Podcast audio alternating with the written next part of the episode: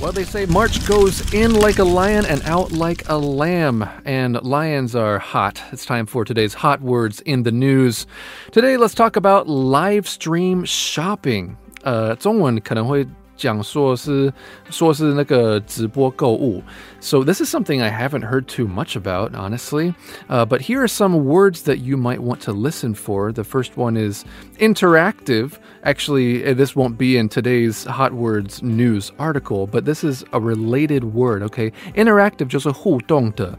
All right，呃，下一个就是 influencer。now, influencer 就是影响者. All right, this has been become a huge word in the past couple of years as there are many inf- uh, influencers on YouTube and Instagram and other places.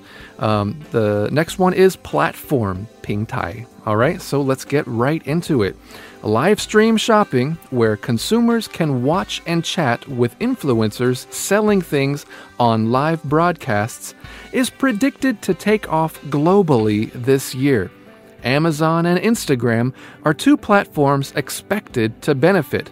This model is already highly successful in China, where an estimated one third of internet users have bought goods from live broadcasts.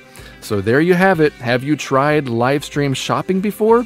Maybe we should all give it a shot. That's all for today's Hot Words in the News.